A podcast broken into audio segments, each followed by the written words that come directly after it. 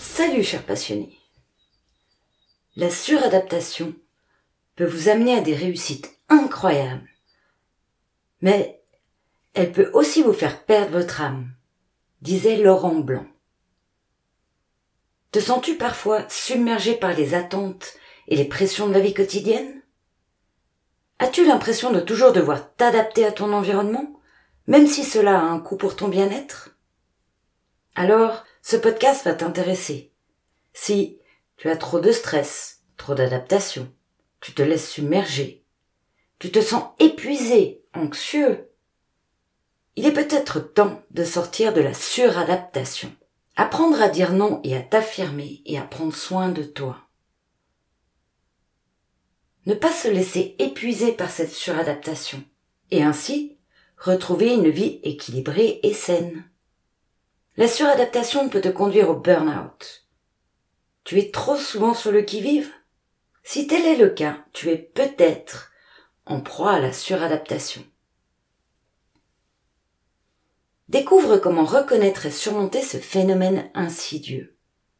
Et ainsi peut-être éviter le burn-out et retrouver ton énergie et ta motivation. Bienvenue dans ce 33e épisode saison 2 où nous explorons la suradaptation et ses conséquences. Ici, tu trouveras des clés pour sortir de ce phénomène de suradaptation, pour en reconnaître les signes et comment t'en protéger, ainsi que quelques conseils pratiques pour retrouver l'équilibre. Reprendre le contrôle de sa vie et vivre en harmonie avec toi-même. C'est aussi des astuces pour retrouver ta joie de vivre et ton épanouissement personnel. Le problème, souvent, dans cette situation, c'est que tu as du mal à dire non ou à t'affirmer. Et cela peut causer un stress chronique, de l'anxiété, de la dépression, de l'épuisement professionnel et aussi parfois des troubles du sommeil. Les causes en sont souvent une recherche constante d'approbation des autres, la peur de décevoir, le besoin de contrôler les choses, ce côté perfectionniste, le manque de confiance en soi. Ça peut aussi être une tendance à être surmené, avec un manque de temps libre, une tendance à s'isoler socialement. Donc dans ce cas-là, on a souvent envie de prendre conscience de ses propres limites afin de dire non et de s'affirmer lorsque cela est nécessaire, et pour notre bien-être. Dans ce podcast, nous aurons une définition de cette suradaptation et de ses conséquences. Comment elle peut affecter notre vie quotidienne, ainsi que ses causes. En découvrant ces causes, parfois, on prend conscience et du coup, on va vers un autre axe qui nous permet d'en sortir. Dans ces causes, souvent, on a l'influence familiale ou culturelle, qui eux-mêmes ont été influencés par ce domaine-là. Les effets d'un stress chronique, une pression sociale, et cela crée un problème au niveau de la santé générale et aussi mentale. Parfois des troubles anxieux. Ça peut même aller jusqu'à atteindre l'estime de soi. Nous allons voir aussi comment en sortir, ce qui peut être un vrai défi en soi. Commençons par la définition. La suradaptation peut être définie comme le fait de s'adapter de manière excessive aux attentes et aux normes sociales, professionnelles, personnelles ou des autres. Cela peut prendre la forme d'une constante recherche d'approbation, une peur de décevoir est sous-jacente, de ne pas se sentir à la hauteur des attentes des autres. Prenons un exemple. Puisqu'il y a tellement de sortes de suradaptation, on va prendre des exemples un peu à l'extérieur de ça, histoire de vraiment rentrer dans le sujet. Hubert Auriol, célèbre pilote de rallye raid, est un exemple de suradaptation dans le monde du sport. En passant, je te salue mon ami Hubert, toi qui es passé de l'autre côté. Au rallye du Dakar, 1994-1994, Hubert a chuté lourdement et s'est cassé les deux chevilles. Je suis sûr que vous avez déjà entendu parler de cette histoire. Incroyable. Malgré cette blessure grave et extrêmement douloureuse, il a insisté pour continuer la course, en utilisant des analgésiques pour masquer la douleur et en poussant son corps au-delà de ses limites physiques, un sacré mental. Cet exemple illustre comment la suradaptation peut mener à des conséquences négatives à long terme, même si elle peut sembler bénéfique à court terme. Sa passion et ce besoin de finir la course étaient beaucoup plus fortes que sa douleur. Marion Bartoli dit La suradaptation peut vous mener à des réussites exceptionnelles, mais elle peut aussi vous laisser dans un vide immense. À l'inverse, parfois, les sportifs se retirent de leur passion, quand ils sont au sommet de leur carrière, par suradaptation aux, exigences physiques et mentales que leur passion, leur sport favori, leur a demandé. Le fait de pousser son corps et son esprit aux limites, même dépasser ses limites, amène parfois une pression pour être meilleur, ce qui crée une saturation. En prenant la décision de se retirer, le sportif montre qu'il est important aussi de reconnaître ses limites et de prendre soin de soi, même dans un monde compétitif sportif professionnel. D'ailleurs, Mike Tyson explique. La suradaptation peut vous mener à des sommets, mais elle peut aussi vous laisser tomber dans des abysses. Pour reprendre l'abysse et l'expression de Mike Tyson, un autre exemple, après l'arrêt d'une passion devenue un métier. Voyons cette partie cachée de la suradaptation. Après avoir atteint le sommet de sa carrière sportive, André Agassi a connu une période de suradaptation intense lorsqu'il a décidé de prendre sa retraite en 2006. Dans son livre Open, il raconte comment il a souffert d'une perte d'identité et d'un sentiment de vide après avoir quitté le monde du tennis professionnel. André Agassi était connu pour son style flamboyant et sa personnalité charismatique sur le court.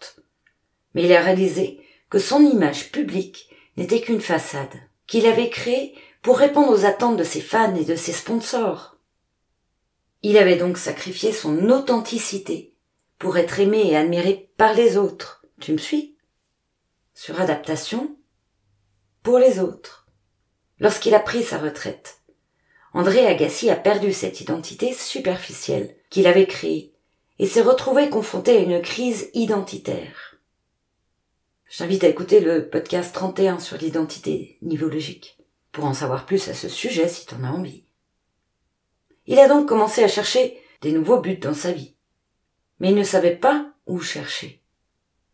Tu sais, le moment où tu sais pas quoi, comment il a commencé à se comporter de manière autodestructrice, en abusant de l'alcool, des drogues, en se coupant les cheveux pour cacher sa calvitie naissante et en portant des perruques. C'est ce qu'il raconte dans le livre Open. André a été confronté à de nombreux défis et un mode de suradaptation après sa fin de carrière de joueur de tennis professionnel. Il raconte qu'il a dû faire face à une perte d'identité et de sens car pendant des décennies il s'était identifié en tant que joueur de tennis professionnel.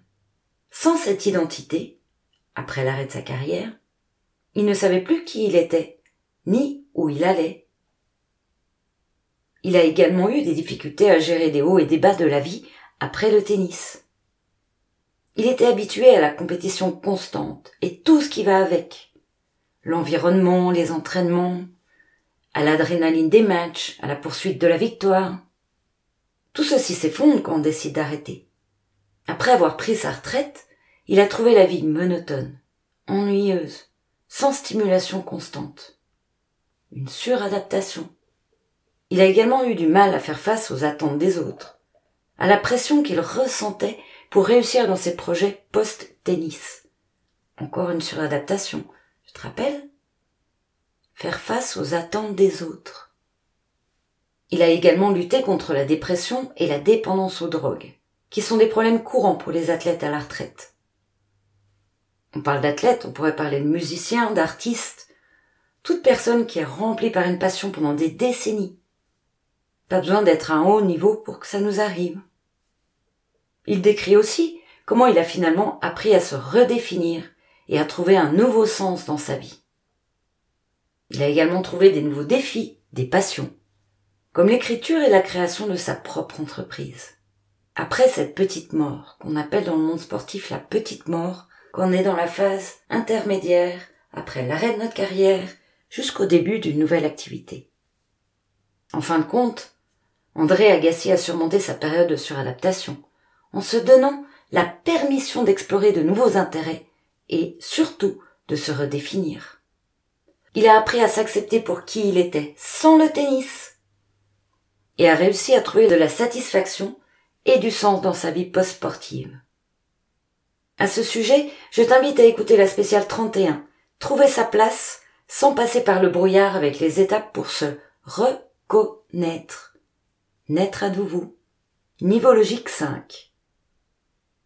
Une astuce dans ces situations est de se concentrer sur les choses importantes et de trouver un nouveau but en dehors de son ancienne activité. Trouver la paix intérieure en s'acceptant tel qu'on est, la vraie personnalité, et pas cette image qu'on avait donnée du sportif. Cette période de suradaptation a été une épreuve difficile pour lui, et pour toutes les personnes qui passent par cette petite mort. J'y suis passée aussi. En 2019, j'ai décidé d'arrêter. Ça m'a pris deux ans. Deux ans où je ne savais pas quoi, comment, ni où aller, ni quoi faire. J'avais cette peur profonde que je retrouverais pas une activité passionnante. J'avais aussi ce vide intérieur sidéral. Toutes nos journées sont axées sur notre sport, du matin au soir. Et puis on a aussi la famille, la famille du sport, notre environnement, tout change. C'est comme un château de cartes qui s'effondre, avec une nouvelle page blanche à écrire. Alors revenons à la suradaptation. Les causes de ce phénomène-là peuvent être multiples et souvent liées à notre environnement, familial, culturel, social et professionnel. Bien sûr, cet environnement a subi déjà ça aussi avant. C'est un schéma qui se répète. Dans certaines cultures, la pression pour se conformer aux normes sociales, aux traditions et familiales peut être très forte. On connaît l'exemple typique des parents qui veulent absolument que leur enfant fasse certaines études, réussissent leur scolarité, leur vie professionnelle, personnelle, et les parents peut-être pousse un peu trop dans une voie qui n'est pas ce qui correspond à l'enfant. Comprends pourquoi aujourd'hui, adultes, parfois on est déphasés. On n'est pas dans notre métier ou dans notre activité qui nous plaît le plus. Et encore une fois, dans ce cas-là, on se met en suradaptation puisqu'on répond à des attentes extérieures. Et on ne répond pas à nos besoins. De plus, dans certaines cultures, l'expression des émotions et des opinions personnelles peut être découragée ou considérée comme inappropriée, ce qui peut amener les individus à se suradapter pour éviter les conflits, les désapprobations sociales, les désaccords. Les effets du stress chronique sur notre capacité d'adaptation sont également une cause importante. Car quand nous sommes confrontés à des situations stressantes de manière répétée, notre corps et notre esprit peuvent se fatiguer et nous devenons de plus en plus vulnérables à ce phénomène de suradaptation. Dans notre société, il existe souvent une forte pression pour être performant et réussir, que ce soit au travail, à l'école, dans nos relations personnelles, dans le monde du sport. Cela peut aller jusqu'à créer une anxiété, voire une dépression. Oui, c'est pas la pression qu'on boit à l'apéro, hein. une dépression et de l'épuisement professionnel. Alors, quand on souffre de suradaptation, on l'a vu, c'est souvent pour répondre aux attentes extérieures. Du coup, c'est probablement qu'on a du mal à dire non, on a du mal à s'affirmer, et peut-être qu'on ne sait pas ce qu'on a besoin, qu'on ne sait pas ce qui est bon pour nous, donc on pourrait aussi dire du mal à se connaître. Le fameux connais-toi toi-même de Socrate. Et ça, ça peut t'amener au surmenage, à ne pas respecter tes propres limites. Voyons les conséquences. Sébastien Foucra dit La suradaptation est le piège de ceux qui ont vécu leur vie dans le sport de haut niveau. Ah oui, j'avoue, on est des spécialistes pour ça. On se suradapte, puisqu'on est en perpétuel dépassement de soi-même. La suradaptation est une réponse fréquente face à un environnement qui exige une conformité excessive aux normes et aux attentes sociales, on l'a vu. Donc, dans les conséquences, on a les troubles anxieux, peut se sentir constamment préoccupé par les jugements et les attentes des autres, ce qui peut entraîner un niveau d'anxiété. On peut également ressentir de l'inquiétude et de la tension face aux situations imprévues, ou encore de la difficulté à se conformer aux normes. Et on en vient à ce que ça affecte l'estime de soi quand ça va trop loin. On a alors, pour exemple, l'impression qu'on n'est pas à la hauteur. On s'estime pas. On n'est pas à la hauteur. Et qu'on ne peut jamais atteindre les attentes qui nous sont imposées. On se retrouve à l'extrême à développer une vision négative de sa propre personne, de ses capacités, et la difficulté du coup à faire face aux situations difficiles. En fin de compte, cela peut conduire à des sentiments d'échec et de dévalorisation personnelle.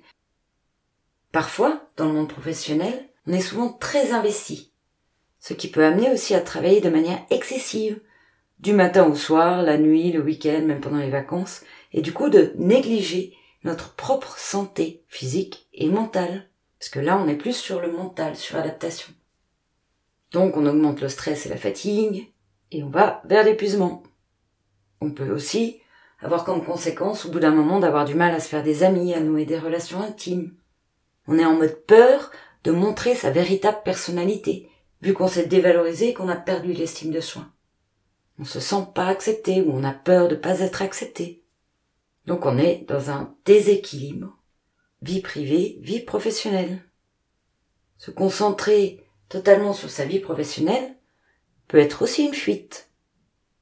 Alors comment repérer les signes? Eh bien, dans cette situation, on se retrouve à être en recherche constante d'approbation. La peur de décevoir, le besoin de contrôler aussi, le perfectionnisme, le manque de confiance en soi, la difficulté à dire non, on l'a vu, tendance à être surmené, un manque de temps libre, tendance à s'isoler, et une apparence du stress et de tension physique. Et ça, ça peut toucher tout le monde, à tout âge, de tout sexe, de toute profession, de tout sport. Certains experts disent toutefois que certaines personnes ou environnements de vie sont plus susceptibles de souffrir de suradaptation, comme les personnes qui ont connu une éducation très stricte et autoritaire, les perfectionnistes ou les personnes qui ont une faible estime de soi. Bon, passons aux solutions, il y en a marre. Hein. Ça va bien un moment de parler de, du sujet. Toutefois, c'est important d'en voir un peu toutes les possibilités, toutes les racines, toutes les sources pour la détecter. On est ainsi dans la recherche en profondeur et plus dans le superficiel. Si on met le stress au niveau superficiel, eh ben on peut descendre chercher ah ah bah là suradaptation, je suis en mode suradaptation. Ok, pourquoi? Qu'est-ce qui se passe dans ma vie qui fait que je suis en mode suradaptation? Est-ce que c'est un déséquilibre? Est-ce que c'est toujours vouloir répondre aux attentes des autres? Est-ce que c'est un mode perfectionniste? Etc. Ça donne des clés pour prendre conscience du truc, de la racine, et rien qu'en prenant conscience, déjà, il y a du changement. Donc, ce qui est conseillé dans ces moments-là, c'est déjà de faire une pause, un stop.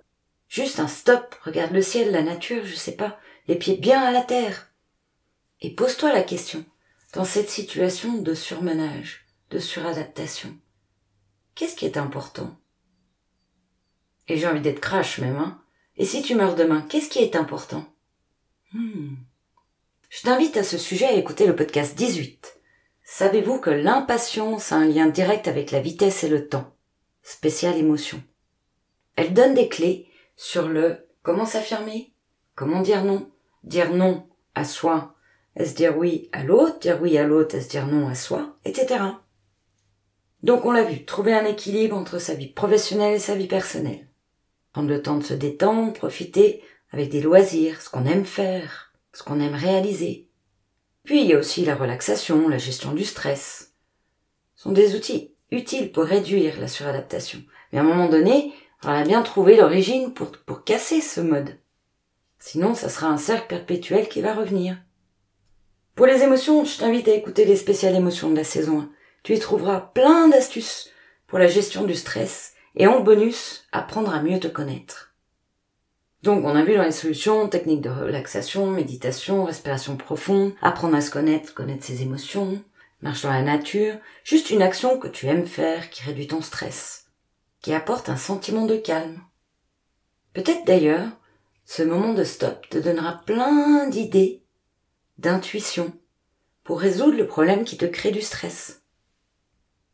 Ainsi tu gagneras du temps. Fais l'expérience, tu verras. En résumé, il est important d'apprendre à s'affirmer et dire non. Enfin, quand on sait à quoi on dit non, à qui on dit non, à quoi on dit oui, à qui on dit oui. Donc la suradaptation souvent être le résultat de la peur de déplaire aux autres, de ne pas se sentir à la hauteur de leurs attentes. La solution là sera de gagner en confiance en soi, apprendre à se positionner et exprimer ses besoins et ses limites pour aider à réduire la pression de l'environnement et se libérer de cette fameuse suradaptation. La CNB, communication non violente, peut aider à repérer ses propres besoins afin de mieux les exprimer. J'en parle dans le podcast euh, Comment passer des conflits, des blocages à un projet réalisé en symphonie, spéciale relation. Donc le développement d'une meilleure confiance en soi peut être une étape importante pour sortir de cette situation. Ainsi, on renforce l'estime de soi et on peut se sentir plus en confiance, s'affirmer, prendre des risques, sortir de cette fameuse zone de confort et surtout dire non quand c'est pas ok pour soi. Se poser la question à qui, à quoi je dis oui, est-ce que je dis non? Et à qui, à quoi je dis non peut aider à se positionner. Il y a aussi des pratiques telles que la reconnaissance des qualités personnelles. Notez tout ce qui est bien, tout ce que vous trouvez que vous faites bien. La prise de décision autonome. Aller vers l'autonomie, la responsabilisation. Et la valorisation de tes réussites. Tout ça peut t'aider à développer une meilleure confiance en toi. Juste noter avec régularité dans ton carnet de bord tes réussites. Cela aide à prendre conscience de tes valeurs, de tes qualités et de ce que tu apportes aux autres. Michael Jordan disait La suradaptation peut mener à une perte de soi et de son identité. Revenons à soi. Bon, d'accord. Il y a certains avantages à court terme de la suradaptation, comme la réussite professionnelle. C'est jamais parfait dans un cadre où il y a beaucoup de monde, beaucoup de procédures, processus, etc d'action, en étant très impliqué dans son travail, en prenant des responsabilités supplémentaires, et en étant toujours prêt à relever les nouveaux défis, on peut obtenir une reconnaissance et une promotion plus rapidement. Il y a aussi la réussite académique. Les étudiants, soit jeunes ou adultes, parce qu'aujourd'hui on reprend facilement les études, on a tendance à être très motivé et à travailler très dur, ce qui peut permettre d'obtenir des meilleures notes et de réussir ses études, atteindre ses diplômes. Et ça, on sait que c'est sur une période donnée. C'est pas toute la vie. Dans les relations sociales aussi. Se suradapter amène des compétences sociales avancées.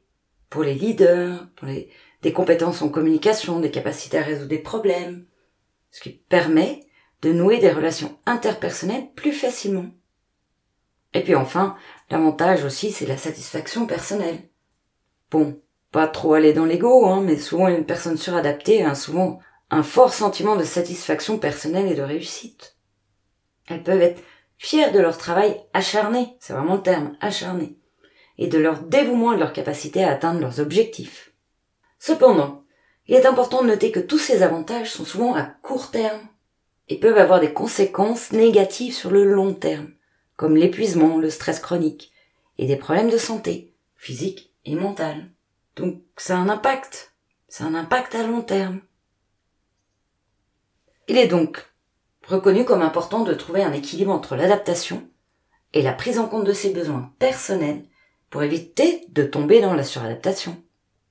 Voilà, j'espère que ça t'a plu, que ça a éclairé un petit peu des infos, des bulles dans l'esprit. Et pour le prochain podcast, nous parlerons de la résilience. On va rester deux spéciales sur ce sujet. La résilience, c'est un autre mode de suradaptation avec des différences qui apportent de grandes qualités dans le fait de relever les défis. Donc c'est un peu, peut-être on pourrait dire, une racine similaire avec un bénéfice à long terme, selon la situation, on est d'accord. La résilience est la capacité d'une personne à faire face à l'adversité et à se remettre d'une expérience difficile. Et si tu veux en savoir plus, je propose de télécharger le guide gratuit sous le lien ci-dessous en t'inscrivant à la newsletter. Alors, à tout de suite, dans un jour, dans une semaine, dans un mois, pour la nouvelle spéciale, qui sort chaque lundi à minuit une. C'est quand tu veux, c'est en ligne. Merci pour ton écoute. Et surtout, surtout, rappelle-toi, là où tu regardes, tu vas. À bientôt sur la chaîne Maximise ton potentiel et bonne pratique!